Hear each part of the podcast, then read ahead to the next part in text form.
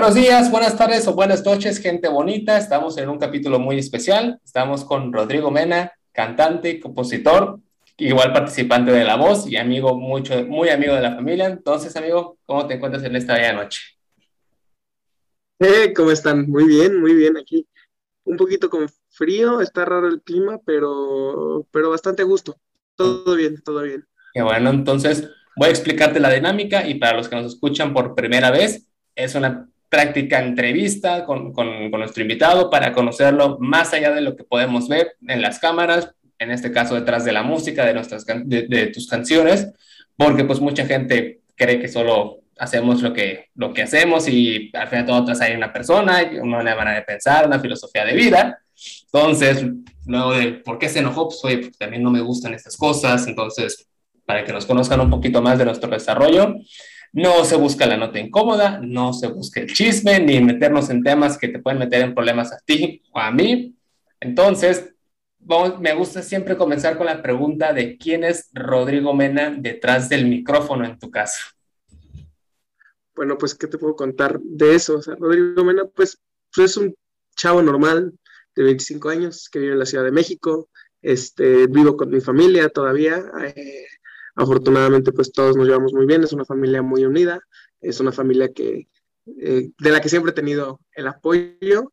Este, pues me considero una persona muy afortunada en muchos aspectos, principalmente pues en la parte de la gente que me rodea, eh, que siempre me ha dado todo su apoyo, eh, y pues también afortunado en las oportunidades que se me han ido presentando, sobre todo en esta parte de la música, que a final de cuentas a, muchos pues les van llegando en su momento y afortunadamente a mí pues me llegaron rápido para pues lo que lo larga que a veces puede llegar hasta esta carrera.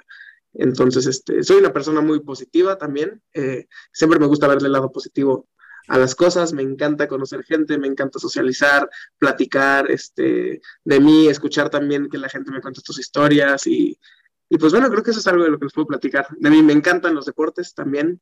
Eh, toda la vida jugué fútbol, me encanta el fútbol americano, eh, me encanta la Fórmula 1, me encanta jugar tenis, pádel. Entonces, ahí andamos igual de multiusos en todo. y en la parte de, de apasionado por, por lo que veo, ¿siempre fuiste así desde niño? Siempre por diferentes cosas. al principio era pues por el fútbol, por ejemplo. O sea, al principio mi, mi, o sea, mi pasión más grande era el fútbol.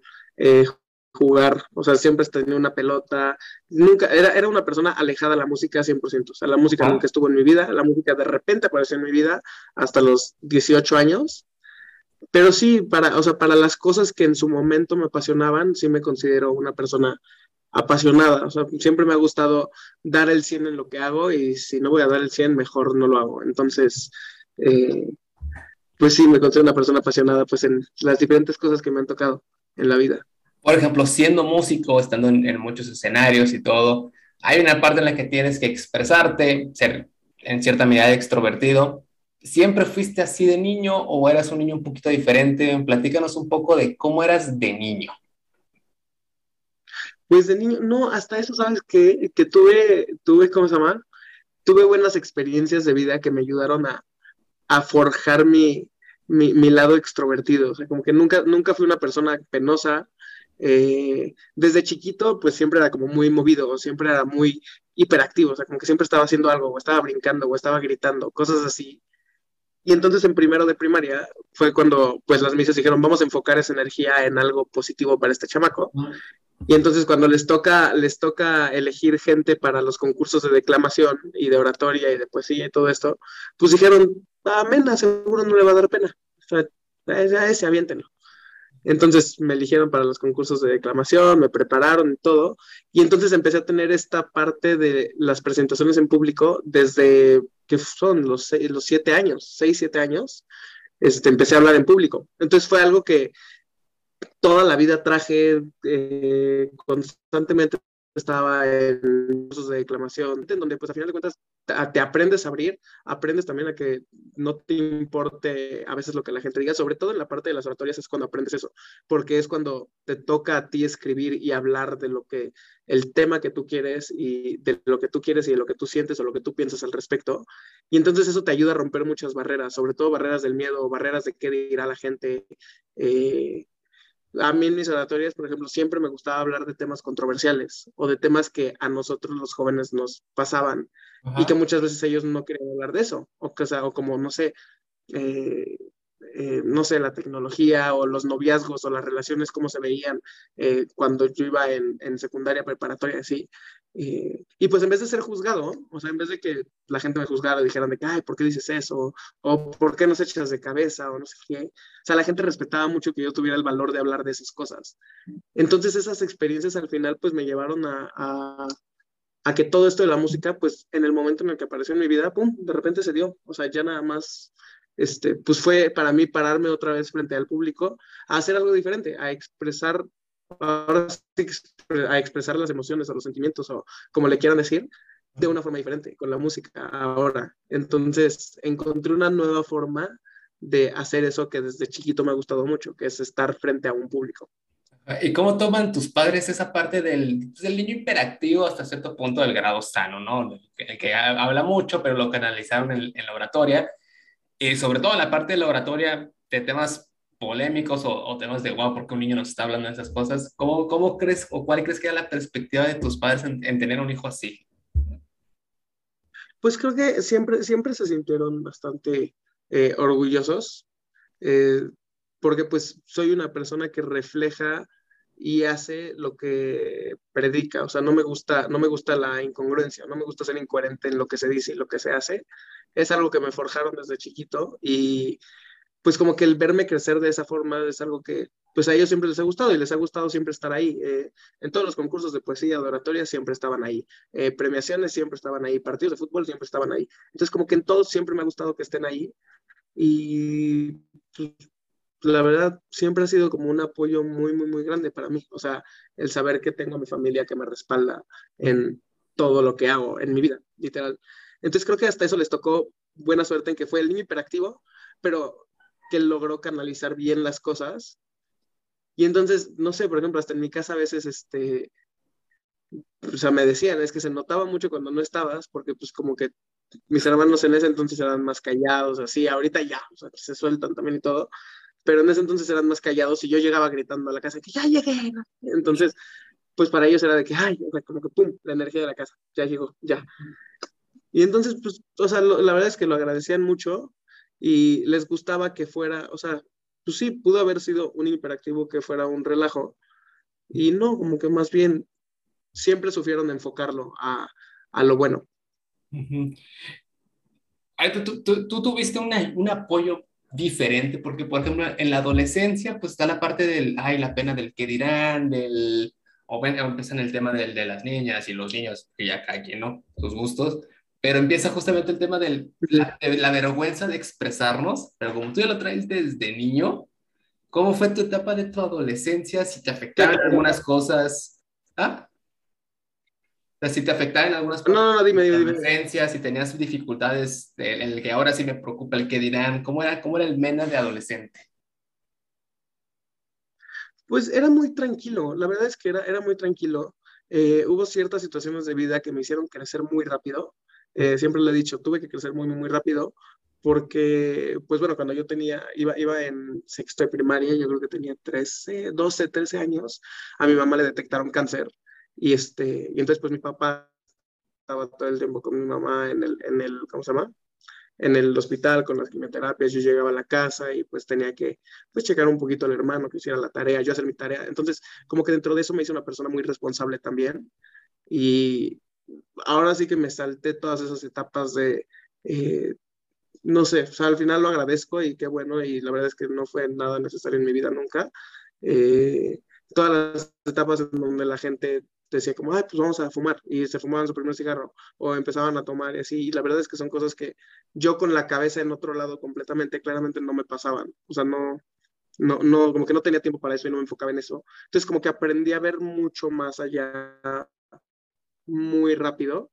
Este, tuve, tuve mucha suerte también de la gente que poco a poco me fui encontrando y que me fue guiando también en la vida, porque pues siempre en diferentes momentos, en diferentes etapas, tuve a las personas correctas que me apoyaban en lo que yo necesitaba. Entonces, desde chiquito, bueno, desde esa etapa adolescente, a mí me tocaba preguntarme muchas cosas a veces, o sea, pues yo veía, este, no sé, tú sabes, de que las quimioterapias y todo esto, entonces pues yo le platicaba a los padres de que es que eh, no entiendo por qué pasa esto, o no entiendo por qué Dios permite estas cosas, eh, o qué pasa si los, tus planes al final no son como tal. Entonces desde chiquito me empezaba a preguntar muchas cosas que pues por lo general te empiezas a preguntar mucho después y pues afortunadamente siempre tuve a la persona indicada que me daba el consejo indicado y que me ayudaba a siempre estar centrado y estar tranquilo y, saber que no pasaba nada. Entonces eso me forjó un carácter también muy fuerte que en cuanto a sentimientos a veces es bueno o es malo, no sé, pero a veces me reservo más cosas para mí, pues para ser más fuerte en la parte exterior. Y ya, yo después arreglo cualquier cosa que yo tenga en mi cabeza, lo que sea. Pero siempre como que nunca he dejado que me afecten esas, esas cosas. Entonces, desde, desde, desde adolescente pues, fui una persona muy tranquila en ese sentido. No teniendo la música en ese momento, porque me dijiste que hasta los 18 años que llegó espontáneamente, vamos a agarrar la secundaria y la preparatoria. ¿Por qué la infancia no? Porque al final de todo, la infancia como tal no tenemos recuerdos lúcidos de ellos. Son una construcción de los que nuestros padres nos decían de tú eras así y pues no nos queda más de otro más que creerlo, más el sesgo de pues eres mi mamá, eres mi papá, seguramente era un desmadre y para ti, ay, qué lindo niño, qué traviesito. Entonces, agarrando la secundaria y la preparatoria con todas tus experiencias buenas y malas, considerando que, por lo que me contaste, pues fue de, fue de altos y bajos, ¿en dónde te centrabas o, en qué canalizabas pues el, todos los sentimientos, por ejemplo, negativos o positivos, ¿cómo te expresabas si no tenías, por ejemplo, la música? Pues yo lo sacaba en el fútbol. Te digo, en ese entonces yo todo el tiempo estaba jugando fútbol. O sea, este, llegué a estar en la que pusieron la escuela de, de chiquito era la escuela del Real Madrid, después cambió a, a, cambió de dueños y era la escuela del Atlante, y entonces del Atlante llevaban este pues ahí tenían de que la tercera división y todo, y después ahí agarraban fuerzas básicas todo esto. Y entonces yo todo el tiempo, toda la vida estuve metido en fútbol, en la escuela y de la escuela me iba a jugar en las tardes al, a la que era primero Real Madrid y después Atlante. Y así estuve toda, toda, desde primaria, secundaria, y en secundaria ya llegó pues el momento en el que el, el club Atlante se fue a Cancún, y entonces pues abren las invitaciones de que pues para que la gente se vaya a probar a, a Cancún y todo, y pues en ese entonces yo pues ahí, ahí fue cuando tuve como mi, mi quiebre de qué voy a hacer. O sea, me voy a ir a Cancún a probar o me quedo con mi familia que está pasando una situación difícil. Y entonces ahí como que decidí, o sea, que el fútbol era un buen hobby. O sea, que, que al final no quería, en ese entonces no estaba dispuesto a dejar tantas cosas por el fútbol, que era dejar escuela, dejar amigos, dejar familia, este, dejar muchas cosas. Entonces, este, pues no estaba, no estaba dispuesto y al final decidí quedarme. Eh, y, creo que el, fútbol lo agarré como un apoyo. O sea, para mí era agarrar la pelota y irla a patear y jugar con mis amigos que yo llevaba jugando toda la vida con ellos. Eh, pues había gente de diferentes, colegios, o sea, en el colegio pues jugábamos los mismos y de ahí varios nos íbamos al mismo equipo y nos juntábamos con los de otros. Entonces para mí era muy divertido, o sea, para mí era liberador el, el tener la tranquilidad de que por lo menos durante esas cinco horas de fútbol diario era yo con la pelota y jugaba. Lo que es ahorita yo con la guitarra y canto y, y entro en mi mundo y, me expreso así, en el fútbol era lo mismo. O sea, yo era, o sea, me, encantaba agarrar el balón, me encantaba intentar cosas diferentes, este, eh, veía algo que hacía Ronaldinho, Ronaldinho era mi máximo en ese entonces, entonces, veía cualquier cosa que sea Ronaldinho y yo decía, es que a mí me tiene que salir, me tiene que salir. Entonces, siempre fui muy aferrado a esas cosas y todo eso me ayudó pues a, no sé, como a siempre estar pensando en algo diferente o en algo positivo. Y pues es una realidad también que el deporte te genera ciertas hormonas y ciertas cosas en tu cuerpo que, que te hacen estar siempre de mejor ánimo o con una actitud más positiva o cosas así. Entonces, yo creo que eso me ayudó mucho también en la parte sentimental. ¿Y dónde entra la parte de elegir, o cómo mejor dicho, fue la parte de elegir la carrera? Porque ves que siempre esa es la plática con los amigos de qué vas a estudiar, dónde vas a estudiar, nunca falta el que estudie algo diferente o no tan común, ah, te vas a morir de hambre. ¿Cómo fue ese proceso con tus amigos? Pues mira, yo fui, yo fui el, el que, que, estudió lo no común, yo estudié comunicación, este, obviamente para el ambiente cumbres y todo, pues es, es lo raro, ¿no? O sea, es como el, sea, del cómo pues, que van a salir abogados administrativos, financieros, eh, ingenieros, doctores, pero pues comunicólogos no salen tantos. Y este, entonces pues yo la verdad es que en sexto, desde sexto de prepa como que ya tenía la espinita, sabía que me gustaba esa parte del medio y todo, pero quería probar algo diferente también. Entonces cuando nos toca elegir el área, el área profesional, eh, pues yo dije, a ver, medicina no quiero, o sea, definitivo, o sea, sabía perfecto que medicina no. Este, ingeniería me llamaba, no tanto, la verdad es que no tanto, pero yo en matemáticas era muy bueno, toda la vida fui muy, muy, muy bueno en matemáticas. pero no, o sea, dije, no, no, me veo, no me veo viviendo de números toda la vida. Eh, derecho, pues me, me, no, la verdad es que nunca me, nunca me atrapó, nunca me llamó la atención tanto, nunca, no. Y, pues mi mamá es ingeniera, mi papá es abogado, entonces obviamente, claramente, los dos querían que me fuera por alguno de esos dos lados. Y el mundo que no conocía tanto era el de, por ejemplo, eh, finanzas, administración, todo esto que era el área 3. Entonces yo dije, bueno, a ver, si me voy a ir a comunicaciones área 4, son humanidades, eh, pues es algo que eventualmente lo puedo ver allá. O sea, si al final decido comunicación, pues lo veo ahí. Y me fui al área 3, me, me decidí por el área 3, por el administrativo. Y la verdad es que me gustó mucho, eh, me encantaba la parte de mates financieras, me encantaba este, contaduría. Eh, pero de repente ya cuando llegamos a la, al examen de admisión, pues ubicas que te hacen, ya sabes, de que llenar tu examen, no sé qué, y hay dos exámenes, cosa que yo no sabía, yo no sabía que había un examen para matemáticas, o sea, para eh, ciencias exactas y el otro para humanidades. Entonces, esa, eso yo no lo sabía, entonces yo llegué, hice mi examen, eh, me anoté, hice el examen psico, psicográfico, creo que se llama. Psicométrico. Psicométrico, hice, hice el examen psicométrico, este, y después nos empiezan a dar este formulario. Entonces yo empiezo a llenar las cosas de que nombre, Rodrigo, este, edad, tal, carrera, tal. Ah, Y entonces hasta abajo dice carrera.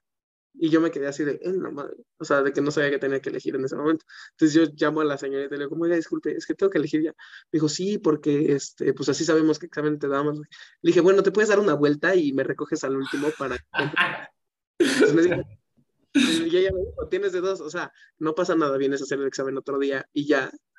O eliges ahorita en los dos minutos que yo regrese. Le dije, ok, perfecto, ahorita lo pienso.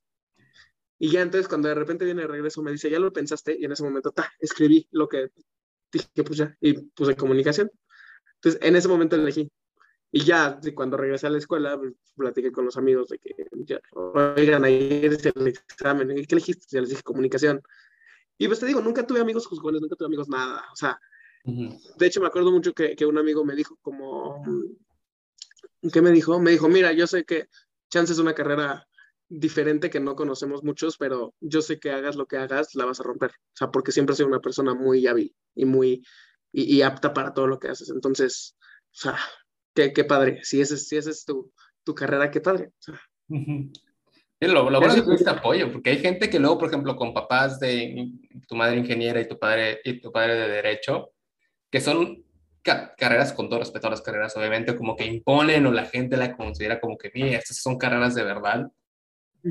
Entonces, que, que, siempre tuviste el apoyo incluso de tus amigos, entonces es un... Porque sí, sí me ha tocado entrevistar a algunos que no pasaron por la misma suerte. Sí, claro. Son, chale, todo, escoge lo que te gusta, lo que quieres hacer, o sea si no la vas a estudiar tú, no vas a pagar tú. al final es de lo que vas a vivir, ¿no? De lo que vas a hacer toda tu vida, entonces. Sí, sí, sí. ¿Y de dónde entra la música? Ya entramos a los 18, 19 años. ¿En qué momento, cómo llega la, por qué llega la música? Pues la música eh, llega igual en la preparatoria. Eh, a mí me gustaba hacer todo. O sea, cualquier cosa que había en la escuela me encantaba hacerlo. O sea, de que pastorela, ¿quién quiere bailar? Yo quería bailar. Pues yo jalo. Este, fútbol, yo jalo. De oratoria, yo jalo. O sea, como que todas esas cosas a mí me encantaba hacerlas. Y pues yo cantaba en mi cuarto. O sea, ponía la música y pues, me ponía a cantar. O sea, pero normal, como cualquier persona que no canta, canta en su cuarto, que pone música así. Entonces, primero, pues hacen el coro. O sea, mis amigos, pues igual, mi generación siempre hacía como las cosas en la escuela, o sea, que era, era la generación de que, y si hacemos un coro para las misas, y aunque todos cantaran horrible, pero hacíamos el coro, este, oigan, y si hacemos un baile para el Día de las Madres, y aunque todos bailaran horrible, pero lo hacíamos. Entonces, era una generación súper, súper aventada, Y entonces primero fue de que si hacemos el coro de, para, para las misas y pues, ah, pues va, pues al padre, al, al, hermano Pablo, no sé si te acuerdas del que ahorita ya es el padre Pablo Vivanco. Este, Suena el nombre, pero tenía que ver la foto. ajá. Él pues le datió la idea y dijo, ah, pues va, vamos a hacer las audiciones y todo. Entonces ya nos empezó a meter, este, eh, hizo sus audiciones y que sí, a ver quién canta, qué rango y quién sabe qué. Este, y ya, pues a mí me tocó y o sea, fuimos dos amigos los que, a los que nos dijo, ay, pues ustedes dos sí cantan, o sea, sí, sí tienen voz. O sea, no nos dijo cantan espectacular porque obviamente llegamos también con pena de que, ay, pues... pero nos dijo, ay, pues sí tienen voz, sí cantan. Entonces ya pues nos quedamos ahí en el coro y pues hacíamos nuestros ensayos y cantábamos y sacábamos canciones, este, y así como que poco a poco nos fuimos soltando un poquito y después viene el evento eh, fue, fue, un Via Crucis, ahí en el Cumbres, el Via Crucis que hacían. este, no sé si te acuerdas o no sé si te tocó que metían una banda, este, metían una banda para que tocara y todo. Entonces, cuando se arma esta banda, eh, pues ya la armaron entre cuates y así todo, de que el, el amigo que tocaba batería, eh, piano, guitarra y el que cantaba. Entonces arman su banda y se bajaban a ensayar al salón de debate, que era un salón que estaba abajo de todos los salones, y este, y pues ahí la gente, por lo general, se iba a volar las clases en las que no quería estar. Porque las butacas estaban como así, y entonces del otro lado, no, o sea, te podías esconder y nadie, o sea, pasaba la gente y no traían. Entonces estábamos en una clase de metodología e investigación, una cosa así. Yo levanté la mano, que puedo ir al baño? Sí, nada, me bajo al salón de debate y estaban ensayando. Entonces les dije, oigan, ¿les importa si me quedo? No, para nada, quédate, Entonces ya me quedé ahí y por andarlos escuchando, me quedé sentado. O sea, como que me quedé sentado ahí en las butacas y pasó el prefecto de disciplina y pues él sabía que yo no tocaba nada, no sabía que yo cantaba, ¿no? Entonces como que tocó, se le hizo raro. Me dijo, Mena, ¿qué haces aquí? Entonces mi primera reacción fue decir como, no, es que yo soy parte de la banda. Me dijo, claro que no, tú no tocas nada. Le dije, no, yo canto. Y, y, los otros, por hacerme el paro, me dijeron, sí, sí canta, él canta con nosotros. Y entonces me dijo, donde no te vea cantando en el evento, vas a ver. Y se fue. Y entonces me voltearon a ver y me dijeron, güey, ahora tienes que cantar de que por lo menos una canción. Y yo, sí, ahorita ven cuál me meto, no se preocupen. Y ya fue de que, ah, bueno, está bien. Y ya empiezan a cantar, empiezan a ensayar, y empiezan a ensayar la de Radioactive, de Imagine Dragons. Y a mí me encantaba Imagine Dragons, entonces yo les empecé a decir de que, ay, vieron la versión en vivo, en donde empiezan con los tambores y después tal, y entra la voz. Entonces les empecé a armar así la versión en vivo. Y la voz, eh, mi amigo el, que cantaba me dice, es que no te entiendo, o sea, no sé qué estás diciendo, a ver, canta tú. Entonces me pasa el micrófono y yo lo empiezo a hacer. Y cuando lo empiezo a hacer se quedaron así de, güey, tienes que cantarla tú. O sea, cántala tú, por favor. Y yo les dije, no, ¿cómo creen? No, no, no. Y me dijeron, no, neta, sí, o sea, please, cántala tú, va a salir increíble. Entonces ya, les dije, bueno, canto esta. Y ya me dijeron, ¿y alguna otra? Entonces ya canté esa y creo que la de Carry On. No, te estoy mintiendo. Canté esa y la de Take Me to Church de José. Entonces nos ya cantamos esas, esas canciones y fue en ese evento, en el primero en el que todo el mundo me empezó, me escuchó cantar. O sea, nadie nunca me había escuchado cantar. Y este, pues obviamente ya sabes de que terminé de cantar y bajo mi mamá un mar de lágrimas, de que yo no sabía que cantabas. Y llegaban las mamás y, ¿por qué nunca nos habían dicho que Rodrigo cantaba así? Y mi mamá y mi papá, y que pues nosotros nos acabamos de enterar ahorita también, o sea, nunca lo habíamos escuchado. Pues obviamente esta parte a mí me gustó mucho, o sea, como que lo disfruté, como que dije, ay, pues o sea, es un reconocimiento por algo diferente que nunca había sentido, que nunca había experimentado y me gustó. O sea, dije, esto de estar aquí arriba y cantar me gustó, se sintió bien. O sea, se sintió que es algo que tengo que hacer. Entonces ahí me empecé a meter muchísimo en la música, empecé a ahorrar para mi guitarra, porque fue mi primera guitarra. Este, después aprendí a tocar guitarra, este, ya poco a poco me fui metiendo a todo. Ahí busqué el coro de la náhuac, eh, del coro de la náhuatl, pues ya entré a la universidad después y pues a meterme a todo lo que había, este, si había un grupo a capela, va, pues me meto al grupo a capela, este, y así como que poco a poco fui creciendo y ya ahí empecé a componer canciones, una amiga que me dijo como, oye, ¿por qué no escribes tus canciones? ¿A ti que te gusta escribir?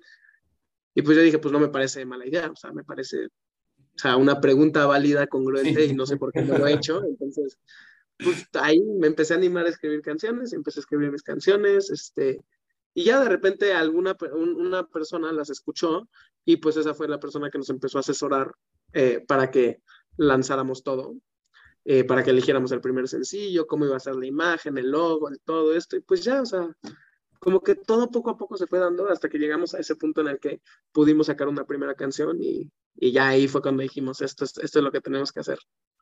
¿Qué fue primero? ¿Valiente o la voz? Primero fue Valiente. A ver, vamos a platicar sobre Valiente, que para los que vieron la historia es la canción que puse. Una canción que a mí me gusta demasiado, sí está en mi playlist desde que salió. Pues mi hermano ya me, ya me la andaba poniendo de, mira, mira, porque pues ya te ubicaba, ¿no? Yo, yo era el sacristán de la, de la de la Náhuac, pues ahí lo que tú cantabas, yo estaba organizando toda la misa. Entonces, pues yo ya te ubicaba porque pues, yo, yo acompañaba a mi, a mi hermano al a cuando iban a practicar, creo que era el jueves, por ejemplo, entonces, hey, o me mandaban las grabaciones, de, mira, ¿te gustó esta? Ah, Simón, y yo te ubicaba perfectamente, mira, ahí, va a cantar Mena. Entonces, ah, vale, vale, no yo. Entonces, pues ya, ya tenía todo el contexto. Cuando sacas la canción, me la manda, y si fue un, ok, qué buena canción, lo vi con todo el video. Este, y te digo, soy mega fan de esa canción, pero cuéntame de Valiente, ¿de dónde sale? ¿Por qué el nombre? ¿Por qué ese diseño? Cuéntame toda la historia de la canción. Pues te platico, o sea, es, historia, es historia chistosa porque es más como historia ajena que mía. Este, porque pues todos tenemos ese cuate que, ya sabes, tiene ahí a la persona y, y, nada más le falta a él ponerse las pilas, o sea, él lo único que le falta es ponerse las pilas. Y entonces en el coche tuvimos esa conversación, o sea, de que es que, ¿qué pasa si sí? ¿Qué pasa si no? No sé qué.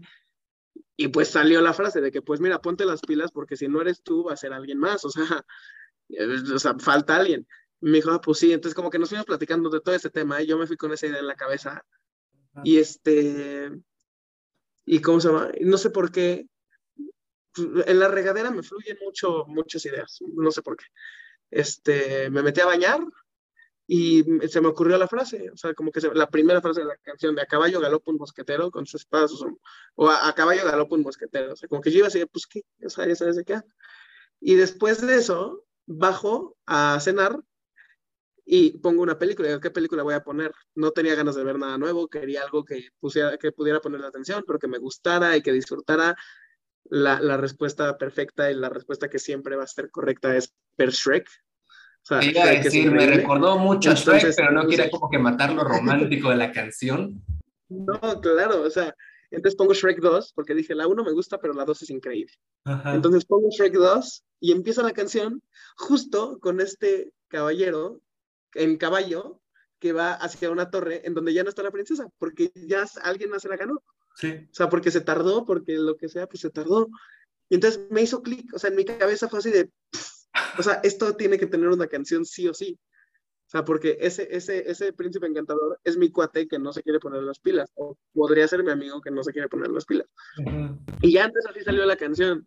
Entonces, agarré la frase de a caballo galopa un mosquetero, tal, este, y ya así fui escribiendo todo como historia. Salió todo, y ya esa es la historia de la canción. O sea, me inspiré en la historia de mi amigo y en El Príncipe Encantador. Que el, sí, en Shrek. Shrek haciéndolo una vez más. Sí, Shrek lo hizo, o sea, Shrek lo hizo. Oye, y entrando a La Voz, La Voz México, este programa que yo lo veía mucho cuando, cuando empezó la primera temporada que ganó Don Oscar, creo que se llamaba la primera temporada.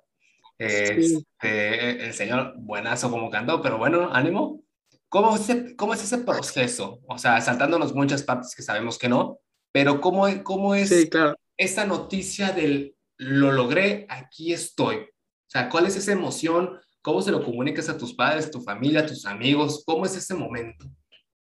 Pues mira, ve, este, fue una de esas situaciones que te llegan en el momento en el que te tienen que llegar y no cuando lo buscaste. Eh, yo lo intenté justo cuando empecé a cantar en preparatoria, este, en sexto de prepa, pues obviamente todos los amigos empiezan de que es que deberías ir a la voz, deberías ir a la voz, porque en ese entonces estaba súper de moda. Entonces, muchos amigos de que es que deberías ir a la, voz, no sé qué, lo deberías intentar. Entonces, pues me movió el tapete y dije, pues vamos a intentarlo.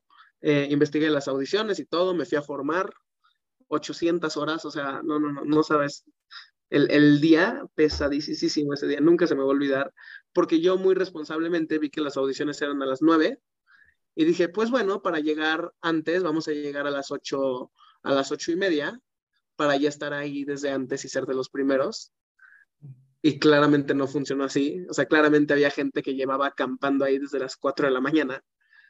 Entonces, pues nos tocó el filo, no, no, no, no, no, no, no, no tienes una idea.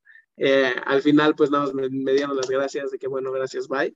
Eh, claramente cosa que se entiende, porque primero pues veo los videos de cómo cantaba en ese entonces y no es lo mismo, la gente crece, la gente mejora, la gente aprende muchas cosas, entonces no es lo mismo y por otro lado también este, pues el estar desde las 9 de la mañana hasta las 7 de la noche formado en una fila, eh, sin agua, sin comida, sin, o sea, es desgastante y pues obviamente el cuerpo pues también resiente eso y pues pues para cantar también se necesitan ciertos músculos que si están cansados no rinden igual. Entonces, eh, pues todo ese factor de cosas hizo que me dieran las gracias. Entonces ese día regresé a mi casa. Eh, en ese entonces no les dije a mis papás que había ido a eso, no me acuerdo ni a qué les dije que iba, eh, pero pues bueno, ya, al final regresé a mi casa y ya. Y viene esta, esta parte mucho tiempo después. No sé, no sé si se cortó o seguimos bien. no, vamos bien, vamos bien. Ah, perfecto. Este, varios años después, 2019, eh, yo estoy justo presentando Valiente en, en una estación de radio. Eh, acaba de estrenar la canción y todo, entonces la empiezo a cantar y este, cuando salgo de cabina, pues una persona me dice como de, oye, este, empezamos a platicar de que, ay, es qué padre canción, no sé qué, tal, tal, tal, y como, ay, mil gracias, este, la compusiste tú, sí, y tienes tu proyecto, sí, tal. Y entonces me dice como, oye, ¿qué opinas de la voz? En algún momento la viste, tal. Dije, ah, pues sí, la verdad es que la veía mucho de chiquito, me gustaba mucho, todo. Y me dijo, pues creo que deberías mandar tu video, o sea, tienes muy buenas, tienes muy buenas posibilidades de quedar y, y pues deberías intentarlo. Inténtalo y a ver qué pasa. Entonces yo dije, ah, pues puede ser. Mandé mi video, el video que yo mandé no quedó, y este y después manda mi video, ah, pero después yo no sabía que mi hermana había mandado varios videos míos, o sea, ella sí agarró todo el Instagram, todos los videos de Instagram y mandó todos, pa, pa, pa, pa, pa. Y ya entonces, un día yo me fui a hacer una audición para, un, para un cantabar en satélite, este, hago la audición, les gustó mucho, y me dijeron de que nosotros te hablamos eh, para pues confirmarte cualquier cosa, lo que sea, dije, ah, perfecto justo igual ellos, de repente en, en, la parte de la audición me dicen, oye, ¿de casualidad has estado en La Voz? Y yo no, porque la gente por la que yo llegué a ese concurso o a ese, a ese cantabar en el que iba a haber un concurso, había estado en La Voz. Entonces, cuando me preguntan, ay, ¿cómo, ¿cómo escuchaste ese concurso? Pues ya les di las referencias de que, ah, pues por Lucho Aguilera, por Valentina Bata, etcétera, etcétera. Y entonces, pues a ellos les llamó la atención, me dijeron, ay, ¿a poco estuviste en La Voz con ellos? Y yo, no, o sea, yo no he estado en La Voz. Y como que así al aire me dijeron, de que, ay, y yo, ah, pues, sí, ¿verdad? sin decirles que ya me habían bateado el video, yo de que sí, sí debería, ¿verdad? Este, y ya, y entonces al otro día yo estaba haciendo tarea en la náhuac, ese, me acuerdo perfecto, estaba haciendo tarea en la náhuac con una amiga, este, pues ahí andábamos haciendo tarea, yo estaba escuchando Pedro Infante, la canción de, de 100 años, no, de mil años, ¿cuál es?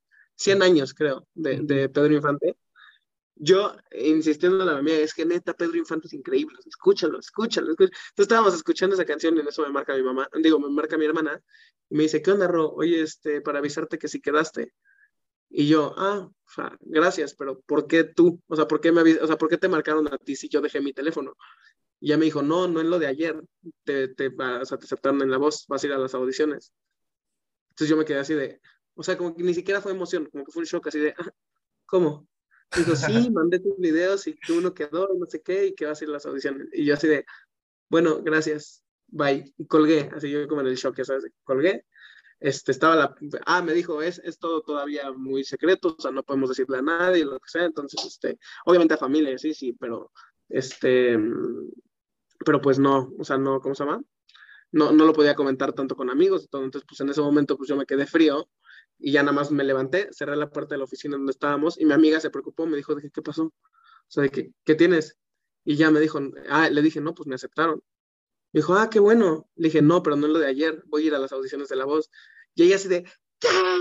¿Cómo que Aventó las cosas de que, entonces se volvió loca, fue con los coordinadores. Me dijo, ¿les puedo decir a los coordinadores? Y yo sí, ok, pero solo a ellos. O sea, literal. Entonces fue con todos de que acaban de sentarme en la voz. Sí, pero emocionadísimo. Entonces ya fue que, este, pues ahí fue la emoción. Ya después llegamos a mi casa. Ah, me mandaron, me mandaron la, la el felicidades. Estás en la voz, no sé qué, me lo mandaron. Y, este, y pues yo mandé la foto al grupo de la familia y pues ahí se emocionaron mucho y todo, este, ya sabes, de que muchas felicidades, el fruto de su trabajo, etcétera, etcétera, todo eso. Y ya, entonces así fue como llegamos, eh, así fue como llegamos a la voz, o sea, una circunstancia en donde yo ya ni siquiera lo tenía contemplado, pum, de repente me llegó. Sí, igual otra cosa por casualidad que cayó. Ajá. Sí, igual siendo de, la, de, la, de lo mismo de la música, se me hace muy curiosa esa parte. Sí. Y antes, y bueno, y continuando con, con, con, este proceso de la voz, porque Iris, que es la canción, para los que no sepan, es la, es la canción de la audición, ¿cómo, ¿cómo es el proceso de elegir la canción? Bueno, ahí, ahí ¿cómo se llama? Este, obviamente entran temas de los que no se puede hablar tanto. Obviamente. Iris, Iris en sí es una de mis canciones favoritas, o sea, de toda la vida, de toda la vida está en mi top 3, si no es que ahorita mi top 1, obviamente porque pues ya le agarré un cariño, porque fue la canción para esa etapa. Este, pero pues no sé, como que fue, es, es, de esas canciones que, que te llegan, no sé, a mí me hace sentir... Yo soy muy fan de esa canción. O sea, a mí me hace sentir demasiadas, demasiadas cosas. Sí. Eh, y pues bueno, al final eh, la fortuna y la vida y todo, pues nos la pusieron ahí. O sea, me dieron una canción que por lo menos me hacía sentir algo. Entonces, eso fue, eso fue algo bueno. Sí, igual es un, te la mandaron, coincidió que eso, sí, igual es una canción que a mí me encanta demasiado y no ya lo sabe, igual es como que compartimos un sentimiento por esa canción. Y ya estando ahí, antes de que empiece el, pues, no sé, el director y te empiece a contar para empezar a cantar, ¿cómo es ese silencio ese, ya estoy en el escenario? ¿Ves las sillas volteadas? ¿Cómo es todo ese proceso? Pues mira, para mí fue más no desesperante, pero, o sea, más tenso la parte de estar detrás. O sea, estás tanto tiempo detrás esperando a que te hablen, esperando a que, a que te toque tu turno, que yo estaba muy ansioso. Y otra vez me regreso a lo de los concursos de declamación y de oratoria y así. En los concursos de oratoria era una selección aleatoria que tenían un bolsito y de repente sacaban un papel y el siguiente era tal. Entonces, así yo me sentía, o sea, como que siempre en los concursos de oratoria yo decía, ya, o sea, ya quiero pasar, o sea, ya quiero estar ahí, porque sé que en el momento en el que diga la primera palabra o lo que sea, ya va a soltar y ya fue, o sea, y que tenga, que tenga que pasar lo que tenga que pasar, pero tú haz lo tuyo. Entonces, en esa parte fue igualito para mí, o sea, yo decía, ya, o sea, por favor que me toque ya, porque ya quiero hacer lo que a mí me toca hacer. Y que el resultado que sea, ok, no pasa nada, pero yo ya lo quiero hacer, o sea, ya quiero estar ahí. Entonces, ya en el momento en el que voy caminando, ya fue un alivio. O sea, como que respiré y dije, ya, sabes que ya estás aquí. O sea, haz lo que, haz lo que sabes hacer y que pase lo que tenga que pasar. Y disfrútalo. Y ya, la verdad, si te soy muy honesto, es un momento muy borroso, es de esos momentos borrosos en tu vida, porque estabas viviendo tantas cosas que al final lo tienes muy borroso. O sea, no sé, bueno, a mí me pasó, eh, otra, otra situación donde me pasó eso fue en mi graduación de, de preparatoria que ves toda la vida a las generaciones de arriba graduándose y viendo su video y la fiesta y todo, y tú no te imaginas el momento en el que vas a estar ahí. Tú dices, es que no, o sea, eso lo veo tan lejano. Y cuando pasa, es pum, ya pasó. O sea, ya, ya, ese momento ya no lo vas a tener en tu vida, ya, ya fue. Y ni siquiera lo procesas de que no, pues ya fue, o sea, ya ahora soy yo el que lo está viviendo. Entonces me pasó lo mismito con la voz, o sea, que yo un día antes estaba viendo audiciones, top 10 audiciones del mundo de no sé qué tal cosa, ¿sabes? Sí, me encantan esos videos, por cierto. Ajá, me encantan. Y al otro día yo iba a estar en ese escenario. Es como que son cosas que no procesas. Y ya cuando estuve en el escenario, vas, salgo, ¿cómo te fue? Súper bien, ¿qué te dijeron? Les dije, no tengo idea. O sea, no tengo idea. ¿Qué contesté? No tengo idea. O sea, no me acuerdo. O sea, te juro, no me acuerdo. Y tenía que, tuve que ver mi audición para, para acordarme de todo lo que pasó y todo lo que dije. Este, me acuerdo, lo único que sí me acuerdo perfecto fue cuando estaba, me empiezan a hablar los coaches, este, y María José dice como de, ay, qué padre sonrisa, no sé qué, está súper feliz. Y yo de que, pues es que sí, o sea, estoy aquí, o sea, para mí es un honor estar frente a todos ustedes, y empiezo a decirle cosas a cada uno. Entonces yo de que empecé de que, pues Montaner, toda la trayectoria que tienes, de verdad, o sea, todos mis respetos, María José, que de hecho que estudiamos en la misma universidad, ya me dijo, ay, en la Náhuatl, que yo sí, este, elige, y la verdad es que es una artistaza, tal. Llego a Belinda, y mi cabeza empezó el sapito, el sapito, el sapito, el sapito, el sapito. Y yo así solito, o sea, yo internamente que, güey, tú cállate, o sea, no, no, es el momento para hablar del sapito, no, lo digas, no lo digas, no lo digas. Entonces, por eso a, a, Belinda, cuando le dijo, o sea, le dije como, eres una crack en todo lo que has hecho. Así, esa fue mi línea para Belinda. Eres una crack, y hasta se quedó así de, crack, muchas gracias. Y yo así de mi cabeza, el sapito, el sapito, el sapito. Y decía, no, no, no, no, no, no, no digas eso, no digas nada del sapito, porque Belinda odia el sapito. No digas nada del sapito. Y ya, ya, Nodal, pues Nodal me encantaba su música, o sea, me encanta su música todavía. Entonces, pues al final que haya sido la persona que se volteó fue, o sea, para mí fue padrísimo. ¿Y cómo es ese momento en el que ya escuchas el, el, el que ya se está volteando? Porque, por ejemplo, hay muchos que, que, que han contado su testimonio y dicen, todo es tensión hasta que escuchas el y dices, ya, ya estoy, ya quedé. Ya estoy, sí. Pues mira, para mí fue, fue padre, o sea, obviamente es un alivio, sobre todo porque, pues conmigo, o sea, real canté una línea de la canción y se volteó, de que, ya sabes. Entonces fue un alivio súper rápido, o sea, de que ya, o sea, qué rápido estoy adentro. Pero después te empieza a jugar, bueno, a mí me empezó a jugar mucho en contra el querer dar más de mí, o sea, que ya se volteó uno, ok, ya estoy dentro, pero no te puedes relajar. O sea, como que todo eso mientras yo cantaba la canción, en mi cabeza estaba de que, ok, ya estás dentro, pero no te puedes relajar porque tú quieres voltear a los demás también, no nada más a uno, y entonces tal. Entonces, al final, todo eso en mi cabeza no me dejó explotar todo, o sea, como que sobrepensé de más las cosas, sobrepensé mucho las cosas. Entonces, para mí, más que un alivio, o sea, me jugó un poquito en contra de que me relajé un poco, pero no me relajé tan bien porque yo quería que se voltearan más y entonces empecé a intentar de más y no sé, o sea, como que es una cosa que te juega, eh, no sé, como que es difícil explicarlo, pero, pero sí, en esa parte pues a mí me jugó un poquito más en contra. Eh, porque en vez de cantar más relajado, yo me exigía más. O sea, yo decía, ya, uno, necesitamos otro, necesitamos otro.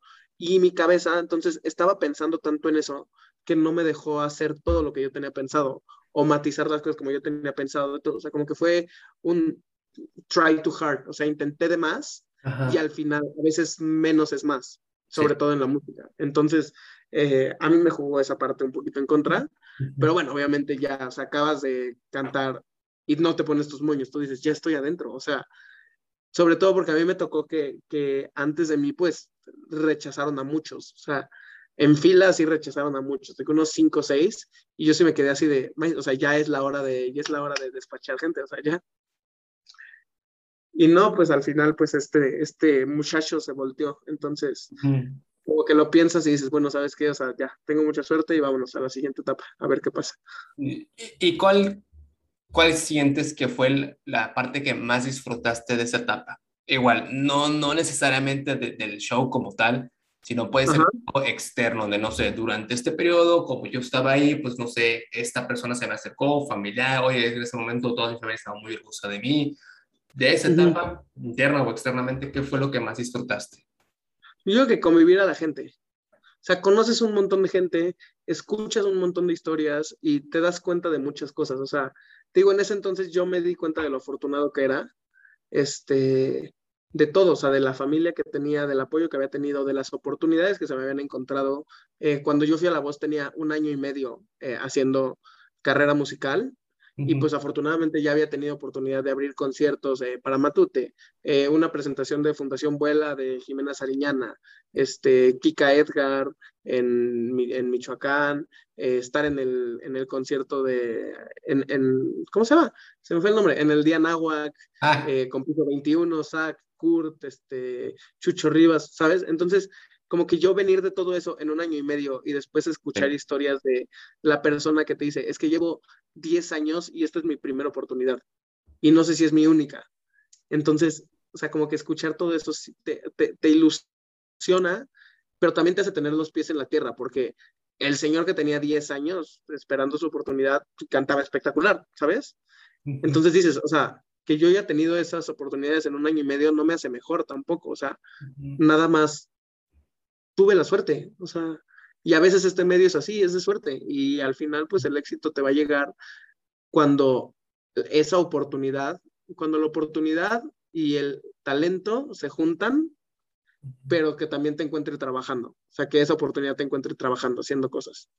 Entonces, este, no sé, como que abrí, abrí mucho los ojos en ese sentido, puse los pies en la tierra, este, agradecí a la gente que tengo alrededor, eh, incluso el ambiente de músicos que tengo alrededor, porque a veces las personas pueden ser muy competitivas en este, en este medio y aprendes que, te, que ganas mucho más cuando te apoyas y creces entre todos y vas ayudando y vas jalando, así como también a ti te gustaría que te jalen, ya sabes, de que, ay, pues necesito apoyo y, ya sabes, pues vente, órale, vámonos. Y después alguien te va a pedir apoyo a ti y tú lo jalas y vamos todos para arriba. Entonces, eso, eso me ayudó mucho, o sea, abrí, abrí mucho los ojos en ese, en ese sentido y también me ayudó también a darme cuenta que no era una meta final, o sea, no era la meta final y que ya a ver qué pasaba después con mi vida y que llegara alguien a hacerme la persona más famosa, porque no va a pasar. Entonces, este, me ayudó a darme cuenta que ese era un excelente punto de partida para yo decidir qué quería hacer con mi música y aprovecharlo, o sea, todas las oportunidades y toda la experiencia que eso me dio. Entonces, creo que yo me quedo con todo eso. Es, lo mejor que me llevé.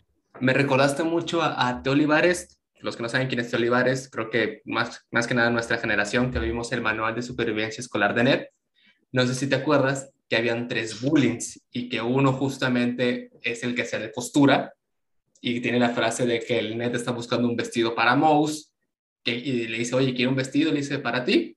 No, ¿cómo crees? Y dice, no, yo no te juzgo y como que esa etapa, e, e, esa escena como que la pusieron de series adelantadas a su época. Entonces, ese bullying yo lo logré entrevistar entonces, que le mando un saludo a Teo Olivares, porque ya somos compas al parecer, ya somos muy amigos. Y él es músico también, y él me contó que me dijo, así como la música y, la actuación es de darle y darle y darle, y hay gente que tiene igual, que se tiene toda la vida actuando y, y no más no, o sea, no más no encuentra una oportunidad. Entonces, que también es suerte y todo, pero el punto, y me dijo algo parecido, el punto es que no te agarren con las manos abajo que en el momento que es la oportunidad, tú ya estabas, estabas buscando desde antes. Entonces me recordaste mucho a, él cómo, cómo, lo menciona. Y igual, entre, entre todo, me, me, gustó que dijiste que tenías los pies sobre la tierra, que obviamente es una parte que, no sé, a todos nos puede ganar la, la emoción, la ilusión, pero que te gane la ilusión a veces puede ser malo. Y entre todo eso, ¿en algún momento te sentaste a, a, a digerir lo que estabas viviendo? ¿O si hubo un momento en el que dices, a ver, lo voy a disfrutar ahorita? Pues hubo de todo. O sea, es un proceso muy rápido. Obviamente mucho más rápido que como se ve en televisión. Este, y, este, y pues no sé, como que en ese entonces a ti te toca guardar muchas cosas en secreto que no puedes decir. Yo creo que eso es, eso es lo más complicado. O sea, como el, el, no sé, por ejemplo, en mi caso, el ya estar eliminado y que la gente, eh, ya sabes, o sea, como que siguiera esperando que saliera. Ajá, uy. Entonces, pues obviamente todos los mensajes de que, ¿qué vas a cantar? Es que vas a ganar, no sé qué y tal. Y tú sabes que ya perdiste, pero tienes que mantenerte fuerte, ya sabes, tienes que mantener el optimismo hasta para ellos, hasta que lo vean y todo, o sea, pero tú mantenerte optimista como si siguieras compitiendo y en realidad ya estás fuera. Entonces es como de, o sea, todas esas partes sí es una lucha emocional muy fuerte, porque pues al final, o sea, sí, le, sacas lo mejor y todo, pero obviamente siempre está la ilusión de querer llegar un poco más lejos, ¿sabes? Y qué hubiera pasado si hubiera tenido una diferente canción, y qué hubiera pasado si tal cosa, ¿sabes? O sea, siempre tu cabeza está en eso. Y entonces ver a la gente tan ilusionada de que ibas a pasar y no sé qué y tal, y tú saber que ya no va a pasar, y no porque no quieras, ya no pasó. Entonces, todo eso es una lucha emocional muy grande. Este, en ese sentido me costó un poco, sobre todo que fuera en cuarentena, porque no tenía otras cosas para, para distraerme, o sea, estaba encerrado en mi casa. Entonces, pues era, pues, bueno, me pongo a hacer ejercicio o vamos a ver una serie o tal cosa así, pero pues dentro sí era un, sí es una lucha ahí fuerte emocional de controlar toda esa parte para que la gente no lo note, eh, para que la gente se mantenga ilusionada y no sé, como que esa parte es, es lo, es como lo complicado y es cuando te pones a, o sea, es cuando sí es necesario hacer una pausa para, como tú dices, digerir las cosas, o para poner todo en perspectiva y decir, ok, a ver, ¿qué pasó? ¿Qué pudo haber pasado? ¿Ya no pasó? ¿Y qué vamos a hacer con lo que, con lo que sí pasó? ¿Sabes? Entonces, ok, desde ese momento empezar a trabajar. ¿Qué canciones quiero sacar? Cuando pueda sacar canciones. ¿Qué, este, ¿Cómo le quiero dar ¿sabes? O sea, ¿cómo quiero abordar este tema? qué, qué, quiero sacarle de esto? Entonces, desde ahí te pones a pensar como, ok, este, en el momento en el que salga mi este, hasta las cosas más tontas de que voy a subir esta foto, este agradecimiento, eh, voy a buscar a tal persona para hacer algo, todo eso. Y todo eso te suma mucho. Entonces, este, como que esa parte me ayudó mucho a digerir, a digerir todo. Y pues así sacamos varias cosas también. O sea, así a eso llegamos de que sacar las nuevas canciones, cómo queríamos que fueran y todo esto. Y como compositor, que obviamente es el compositor y el, y el cantante, pues a veces no son lo mismo y pueden tener diferentes procesos musicales, pero como, como, compositor, ¿cuál crees que es el sentimiento que más predomina en ti? Hay unos que le cantan al amor, otros la tristeza, pero ¿cuál es el que tú sientes que, que va más? Yo creo que eh, inconscientemente, inconscientemente, pues la parte del amor. Ajá. Este, sí, creo que eso, o sea, como la parte del amor, la parte de, de, de la búsqueda de algo real, o sea, de algo, de algo que no sea nada más como, ya sabes, o sea, que se fije en lo físico, en lo material, algo, o sea, no, como que eso no va conmigo, o sea, yo como que siento que va mucho más a la búsqueda de algo real, de algo que sí trascienda, este, de las cosas que valen la pena, no sé, este, las últimas cuatro canciones, o sea, súper resumido, e Invisible, pues es como de una superación personal, o sea, de decir como, ok, no, me, no, no soy lo que tú querías, pero bueno, no me, no me vuelvo a sentir invisible para nadie. Este, quiero ser, después pues es esta parte de, del hombre hacia la mujer, de que date cuenta que no todos somos iguales y yo puedo sacar lo mejor de mí para que tú saques lo mejor de ti. Eh, hasta que te vuelva a ver, pues la saqué igual por relaciones a distancia, que pues en pandemia se dio que mucha gente sufrió esta parte de las relaciones a distancia. Entonces, este, pues lo pones en perspectiva y dices, ¿qué vale más la pena? O sea, tener algo o no tenerlo. O sea, tener algo a distancia o no tenerlo. Y entonces ahí te das cuenta qué tanto pesa tu relación y qué tanto valoras tu relación. Y pues ahí vamos otra vez con esa canción. Este, Cenicienta, pues como para ese primer, esa, esa primera vez que ves a alguien y que dices, es ahí. Entonces, o sea, como que todas, todas esas cosas, o bueno, todas estas canciones, pues se han ido a la búsqueda de algo real, o sea, la búsqueda de, te digo, o sea, del, sentimiento, del, sentimiento, del sentimiento de amor que al final termina trascendiendo. O sea, que no se queda nada más en algo momentáneo o en algo como muy banal. ¿Y cómo definirías tú qué es el amor? Porque si le, si le cantas, si le dedicas, si es tu fuente de inspiración, tienes que entenderlo. O al mismo tiempo puede que no, puede que es un, estoy intentando escribir algo que no entiendo y eso es la canción, que no lo entiendo. Pero tú cómo escribirás al amor?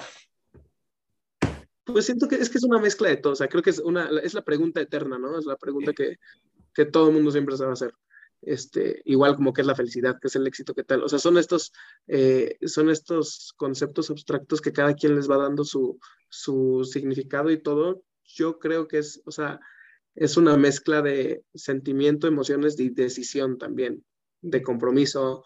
Eh, porque pues sí, muchas veces es, es, muy padre la parte de la etapa del enamoramiento y toda esta parte, pero ya cuando entra el tema del amor, pues entra un tema de conciencia, o sea, de, de, decisión, de querer estar ahí eh, en las buenas, en las malas, de conocer a la persona, de enamorarte de todo, enamorarte de los defectos, pero también de las cosas buenas, de ver cómo crecen juntos. Entonces, al final todo eso se va resumiendo en una decisión, porque pues igual la, la, la ciencia humana y todo esto, pues siempre te va a pasar que muchas cosas, o sea, te pueden atraer otras cosas o puedes seguir viendo, a pesar de que tú estás enamorado de alguien o estás con una persona, pues igual, o sea, la gente tiene ojos o la gente ve o la gente siente y se siente atraído igual como por otras personas, de que, ay, mira qué guapa niña también, no sé qué tal. Entonces ahí es cuando igual se empieza a convertir en una decisión, o sea, de, de, valorar lo que tienes, o sea, una etapa de madurez muy grande también de aprender a valorar lo que tienes y todo. Eh, entonces, no sé, o sea, la verdad es que creo que como todos seguimos, o sea, se sigue, se sigue aprendiendo y todo el tiempo se va a aprender de, de él. Y creo que eso es algo padre, o sea, el decidir aprender de este sentimiento con la persona correcta. Y pues yo creo que algo así lo definiría. Y en nuestra corta, larga vida, dependiendo de la perspectiva, ¿quién ha sido el mayor pilar de ella? Uy, no, es que es, es, es, es o sea, no sé, híjole, o sea, qué, qué difícil. O sea, y no difícil porque digas, o sea, sabes más bien difícil porque, pues, o sea, si me haces elegir a una, o sea, no, no. O sea, yo creo que está entre, entre mamá y papá pues, siempre, o sea, toda la vida.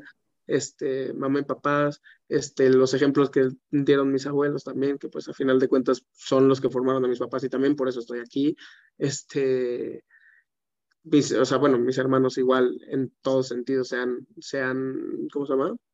Pues se han aventado muchas cosas al hombro también para apoyarme en todo. O sea, mi hermana, pues en la parte del management, cuando se necesitó, este, consiguiendo varias oportunidades y moviéndose para ver que se acaba y todo. Y pues mi hermano es el que siempre está ahí. O sea, igual también de que no le sabe, pero dice yo te ayudo, te, cargo la guitarra, vamos. O, no sé, hasta en cosas de que, eh, oye, tengo que cantar una comida. Ah, pues te acompaño y te ayudo a cargar tu bocina. ¿Ya sabes? O sea, es así. Entonces, este, pues yo creo que definiendo en, en uno, pues la familia. Y ahorita teniendo ya la música, o nuestra profesión incluso, ¿dónde encuentras la paz tú? Puede ser en la música, puede ser en el fútbol, puede ser incluso en una persona, no, no directamente tiene que ser en lo que hacemos, pero ¿dónde sientes que encuentras la mayor paz? ¿Dónde te encuentras tú? Pues yo, la verdad es que en donde me sienta cómodo, o sea, en, donde me sienta feliz, en donde me siento tranquilo, en donde me sienta que puedo ser yo, este, pues la música obviamente es, es, es, es el lugar. Eh, ahorita igual estoy trabajando en un, en un, estudio de bicicletas, entonces este, en, un, gimnasio de, de indoor cycling, y pues también ahí, o sea, me libero, o sea, me encanta me encanta que llegue gente y saludar y convivir y que te conozcan y que pregunten por ti, cómo vas, este, oye, ya escuché tus canciones, todo esto. Y pues es hacer ejercicio también, o sea, me encanta, ahorita me encanta hacer ejercicio eh, y es otro lugar en donde encuentro mucha paz, con mis amigos encuentro mucha paz, este, entonces creo que, o sea, no hay como un lugar en específico, sino en cualquier lugar en el que pueda seguir siendo yo. Ahorita que dijiste lo de, lo de la bicicleta, saludos a nuestro hermano Gerardo Guerrero cuando esté escuchando esto. Eh, ¿Y dónde sientes que te quita la paz? ¿Dónde siento que me quita la paz? Pues creo que en ambientes que no me aportan. O sea, digo, afortunadamente siempre me he sabido alejar de esas cosas rápido. O sea, siempre, o sea, como que, no sé, siento que lo detectas y lo sabes. O sea, como que dentro, si sientes ese algo que no sé qué, que no te mueve, ahí en ese momento yo bloqueo y digo, ¿sabes qué? Eh, aquí no, ¿sabes? Entonces, eh, como que pues cualquier, cualquier ambiente competitivo y necesario o cualquier persona, no sé, eh, no sé, a, mí me molesta mucho, por ejemplo, las personas ventajosas, o sea, las personas que piden y, o sea, piden, piden y no dan nada a cambio, ya sabes, que claramente en este medio te encuentras siempre de todo, o sea, de que el, oye, puedes compartir mi canción y no sé qué, pero pues nunca han compartido algo tuyo, ya sabes, entonces es como, dónde está ahí ese balance. Entonces, como que esas cosas te quitan mucho la paz. Eh, siempre vas a encontrar gente que a algo le quiere sacar ventaja y en el momento en el que no cedes, este, te intentan tirar, o sea, te intentan destruir, de que no, pues es que si nosotros tú no vas a conseguir nada, o este, nosotros somos la única opción, el único camino para que, ¿sabes? Entonces, pues afortunadamente yo he tenido la formación y también tengo como el, el carácter y, y pues también sé, o sea, sé lo que valen las cosas, sé, o sea, qué tanto vale también mi, mi proyecto, tanto en la persona, o sea, en la parte humana, siento que es muy importante también saber eso, o sea, qué tanto estás dispuesto a dar de ti para llegar a algo, ¿sabes? Entonces, cuando tú tienes todos tus valores muy bien planteados y sabes qué es lo que buscas y cómo lo quieres lograr, eh, pues es muy difícil que ese tipo de cosas te tiren. Entonces, yo creo que todas esas, esas situaciones son las que a veces te llegan a quitar un poco la paz pero pues es importante también saber cómo, cómo combatirlas y cómo salirles adelante. ¿Y cuándo fue la última vez que te sentaste a pensar cómo te sientes? Mm. Ay, qué buena pregunta, no sé. Siento que lo deberíamos hacer. Es correcto. de, hecho, esa pregunta creo que la tengo en 10 de 10 de las entrevistas, en todas. Y todos se como que abren los ojos de, ah, qué y todos me dicen, qué buena pregunta, y eso, por eso, por eso, para, algo la hice, para algo la hice. Sí, la porque al rato, al rato me voy a sentar así, voy a estar así. Sí, sí, sí, y me da mucha risa que, que, algunos sí me escriben al día siguiente de, güey, me acosté con, con las preguntas que me hiciste porque no todos como que tienen el, el por ejemplo, contigo sí, sí noto que sí tienes el, el, estar meditando, el estar reflexionando, el, digo, también por la parte religiosa que tienes en, en esta parte, de la, la, trascendencia, la trascendencia de los actos, la coherencia, entonces tú tienes muchos, ya muchos pilares estructurados, entonces, pero no todos, o sea, no todos han tenido esa formación o, o, esa fortuna, porque incluso la educación es una fortuna, entonces, pero, pero sin soltar la parte de, de a ver, respira profundo, ¿dónde estás tú? sí, Puedes estar bien con todos, pero también tienes que estar bien, bien contigo. Y entonces, claro. a, una parte más tranquila, en tu opinión, tu perspectiva igual, ¿no? Aquí no hay, aquí no hay, esto es así porque es así. Ajá. ¿Quién crees que debería pagar la cuenta en una first date? El que invita. El que invita, ¿por qué? Pues porque estás invitando a la otra persona, yo creo que, ya sabes, no sé, o sea, la persona que invita yo creo que es la que paga. Ajá, ¿y cuál es tu cita óptima?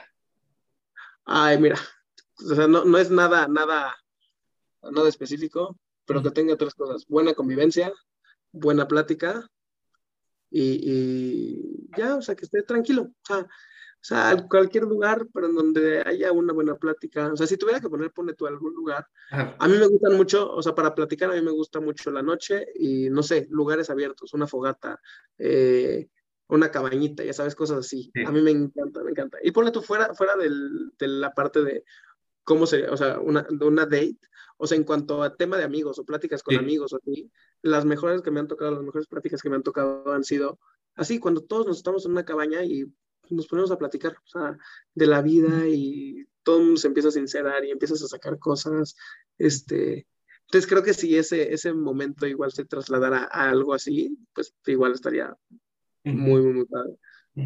Y agarrando a todos los músicos de la historia, los que ya murieron, por ejemplo, Pedro Infante, en paz descanse, José José, mi príncipe, que en paz descanse, que yo soy fanático de José José. Si tú pudieras elegir a uno para ser su amigo, no solamente del que voy a cantar contigo, no, no, que tú puedas decir, yo sería amigo de ese güey, o sea, porque su manera de ser como que coincide conmigo, ¿quién sería? ¿De quién serías amigo? Mira, arriesgándome, arriesgándome a escucharme muy cliché por la etapa, por el momento, por todo, yo creo que con Chris Martin. ¿Por qué? Chris, Chris Martin de Coldplay. No sé, o sea, siento que lo ves en el escenario y tiene muy buena vibra. Eh, ha hecho 800 mil cosas de, ¿cómo se llama? De acción social, fundaciones, este, se ve que es un genio, o sea, todo lo que meten, de, bueno, pues primero lo de composición y todo esto, pues el cuate es un genio, este, todo el show que hacen, o sea, como que todo esto, digo, claramente tienen un equipo de management y un equipo que hace demasiadas cosas atrás, pero pues al final yo creo que la persona que transmite es así, tiene que ser un artista, yo creo que todo lo que transmite y todo lo que hace y todo lo que predica y todo lo que ha hecho durante tantos años, porque también mantenerse así durante tanto tiempo, este, pues es, es, o sea, es algo muy cool. Entonces yo creo que podría ser Chris Martin o por la parte divertida, Bruno Mars. Ah, sí, Bruno Mars ve que es un tipazo, la verdad. yo soy muy fanático. O sea, siento que se divierte cantando y se divierte haciendo sus canciones y le vale la vida y, o sea... Sí, sí, sí. Eh, el güey lo transmite todo y más en sus canciones bailando y todo así. Sí, me, soy mega fanático de Bruno Mars como artista. O sea, me gustan mucho sus canciones, obviamente, pero el güey existiendo es un... es un show. O sea, él así nada más, parado en un lugar. él hace todo. No sé si viste el video de los Grammys. No. El, el de ahorita cómo se pararon a recibir su Grammy, así súper en personaje, o sea, que ponen canción del año, Leave the Door Open, y se paran así de que bailando y caminan así, o sea, no, no, dices, es, un show, o sea, no es un show. Sí, sí, sí, sí, no puedo decir lo mismo de Coldplay, yo soy enemigo de Coldplay, no me gusta nada. Okay. Las letras sí, las letras sí es un, ay, qué buena letra, pero Gonzalo, el cantante no, no va conmigo, ¿no? Pues ya, ya, ya, es cuestión, ya es cuestión de gustos. Y entrando a, o, como que retomando un poquito la, la, parte seria, porque pues me gusta como que vamos a respirar, vamos a una parte tranquila, otra parte seria. Tocamos madera que falten muchos años, pero imaginemos que es el día de tu muerte. Ok. Tienes tu lápida, Rodrigo Mena. ¿Qué quieres que diga o qué quisieras que dijera en tu epitafio? Para la gente que no sabe qué es el epitafio, el epitafio es como que la frase que viene abajo de tu nombre y, el año en que naciste, que moriste. Ay, no sé. Siento que algo chistoso. O sea, no chistoso, pero algo que anime a la gente, ¿ya sabes? Por ejemplo, el creador de los Looney Tunes tiene el Eso es todo, amigos, abajo, por ejemplo. Ah, está buenísimo el Eso es todo, amigos. O sea, no sé, pero algo así, ya sabes, de que no sé, un o sea, a ver, tú sonríe que todavía no estás aquí, ya sabes, o sea, todavía no estás aquí abajo, o sea, tú, tú, ya sabes, algo así, o sea, pero me gustaría como algún mensajito padre que o sea, la gente lea o que la gente vea y diga como, ay, como que se alegren, ya sabes. Sí, sí, sí. no, no, necesariamente que se carcajen, pero pues algo padre, o sea, algo que... Sí, uno, de los que entrevisté, Brad Weldon, amigo, le mando saludos, le pregunté lo mismo. Y como que estuvo pensando en un ratillo y me dijo, ya sé. Lo pensó tanto, es, pensó tanto en esta frase que se le acabó el tiempo. Y por eso está aquí. Y es un, mira, la ironía, sí, sí, sí, me gustó eso. Es lo mismo, es una frase que te puede sacar una sonrisa. Y como que el mensaje de, a ver, no pierdas el tiempo, vive tu vida. Entonces, un, ah, te salió bien, te salió bien. Sí, sí, sí, esa, esa parte me gustó mucho. Y ya para para cerrar, amigo, ¿qué es lo que anhela actualmente? Porque los anhelos van conforme vas aprendiendo y creciendo en la vida, o conseguiste un anhelo y al final todo vas, vas por más y todo. ¿Qué es lo que anhela actualmente Rodrigo Mena? Pues ahorita trabajo, trabajo por favor. Comer. pero no, o sea, me, pues sí, o sea, me encantaría realizarme también en la parte profesional. Este, el otro día igual tuve una plática de esto con pues, unos amigos, o sea, que, que, o sea, ¿qué nos gustaría hacer aparte? O sea, bueno, a mí me dijeron, obviamente la música. O sea, si pudieras elegir algo, pues te dedicarías a la música, 100%. Pero si no, pues, ¿qué te gustaría hacer? Y algo que, algo que me gustaría mucho es también, te digo, o sea, como que a mí me, me encanta como la parte de las oportunidades y la parte de, de, pues sí, de tener más oportunidades para gente que se lo merece. Y no sé, últimamente me he dado cuenta que yo, por ejemplo, disfruto mucho abajo del escenario. Digo, arriba del escenario, pues, obviamente disfruto la vida, pero también me gusta mucho ver a mis amigos arriba del escenario y, y, y ver qué hacen lo que les gusta. Entonces, o sea, hay veces en donde hasta yo solito siento y pienso y digo, o sea, ¿qué, qué daría yo por tener el poder de llevarme a este amigo y hacerlo famoso? O sea, de, de o sea, imagínate tener el poder de, tú ir a un restaurante y escuchar a una persona y decirle como, oye, tienes un talento muy grande, ven, te quiero ayudar. Y tener los medios y todo. Entonces, creo que es algo que me gustaría también. O sea, en, en la parte profesional, pues, obviamente voy a encontrar trabajo, pero mi trabajo ideal, si no es la música, sería esta parte de artistas y repertorios, o sea, de, de ser casi, casi cazatalentos de, de artistas, que en México hay mucho talento y, y hay muchas, o sea, no sé, como buenas letras, eh, gente que está escribiendo ahora sí que a la antigua otra vez, ¿sabes? O sea, regresando como a esas letras más llegadoras, más todo, y pues a mí me gusta mucho eso, o sea, siento que son cosas a las que se les tiene que dar mucho valor, eh, sobre todo en la etapa en la que estamos viviendo ahorita. Entonces, me, me encantaría tener ese poder de, de, poder ayudar a la gente en ese sentido. Eh, y pues bueno, en, en, todo lo demás, pues en la parte familiar, pues obviamente eh, construir una familia eh, feliz, a la que no le falte nada. Eh, y ya, pues yo creo que ahorita se lo podría definir así. Entonces, gente, ahí lo tienen. Rodrigo Mena, lo que hay detrás de un músico, porque volvemos a lo mismo, no todo son, hay, hay cosas, hay pensamientos más allá de andar pensando en notas musicales y en, y en componer, entonces, amigo, de verdad, muchas gracias por pasarte por aquí, por darnos la oportunidad de compartirnos lo que hay detrás de Valiente, porque es la historia, es la canción que más me gustan todas, pues, pero la de Valiente es como, como fue la primera que escuché, es como, ay, y, y, me gusta mucho, o sea, como que está animosa, y sí pensaba en Shrek, y no pensé que si fuera, que si fuera sí, la verdad, pero la verdad me gusta mucho, me gusta, me gusta mucho lo que haces, o, ojalá que crezcas así esperamos que podamos irte a ver algún día aquí en Monterrey o, o cuando vaya a ver a mi hermano para allá verte. Entonces, amigo, ¿algo que quisieras decir de, para, para despedirnos? No, hombre, pues nada, a ti mil, mil gracias, Alfredo. Este, ya teníamos pendiente la platiquita y por andar en mil ochocientas mil cosas, pues, se nos, al final se nos hizo ahorita, pero no, hombre, mil gracias a ti. Eh, qué buena plática, me gustó mucho. Bueno. Eh, excelentes preguntas y todo. Igual para que la gente después, los, los próximos invitados se pongan las pilas y estudien las preguntas porque se ponen buenas y salen difíciles. Hay algunas difíciles. Sí, la, la, Pero... muchos me preguntan el, el, ¿y el qué debo preparar a ti mismo?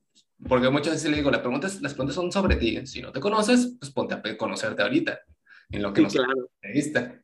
Claro, ah, no, pero, Pero no, mil, mil gracias, Alfredo, de verdad. Estuvo bien, bien, bien padre la, la, la plática y todo. Cuando quieras, ya sabes que, que, ¿cómo se llama? Que aquí andamos de regreso. Y pues nada, igual yo también espero poderme ir algún día a tocar fuera de la Ciudad de México, conseguir ahí lugarcitos en diferentes lugares y armarnos pues, la gira o lo que sea, el, el visiteo. Entonces, si en algún momento ahí encuentro algo en Monterrey, por ahí te andamos avisando, obviamente. Y cuando andes por acá, igual eches un grito y ya sabes que más, más que bienvenido. Perfecto. Entonces, gente, ahí lo tienen. Si tengan una bonita noche o tengan un bonito día, dependiendo de cuándo estén escuchando esto. Entonces, les mando un beso. Cuídense.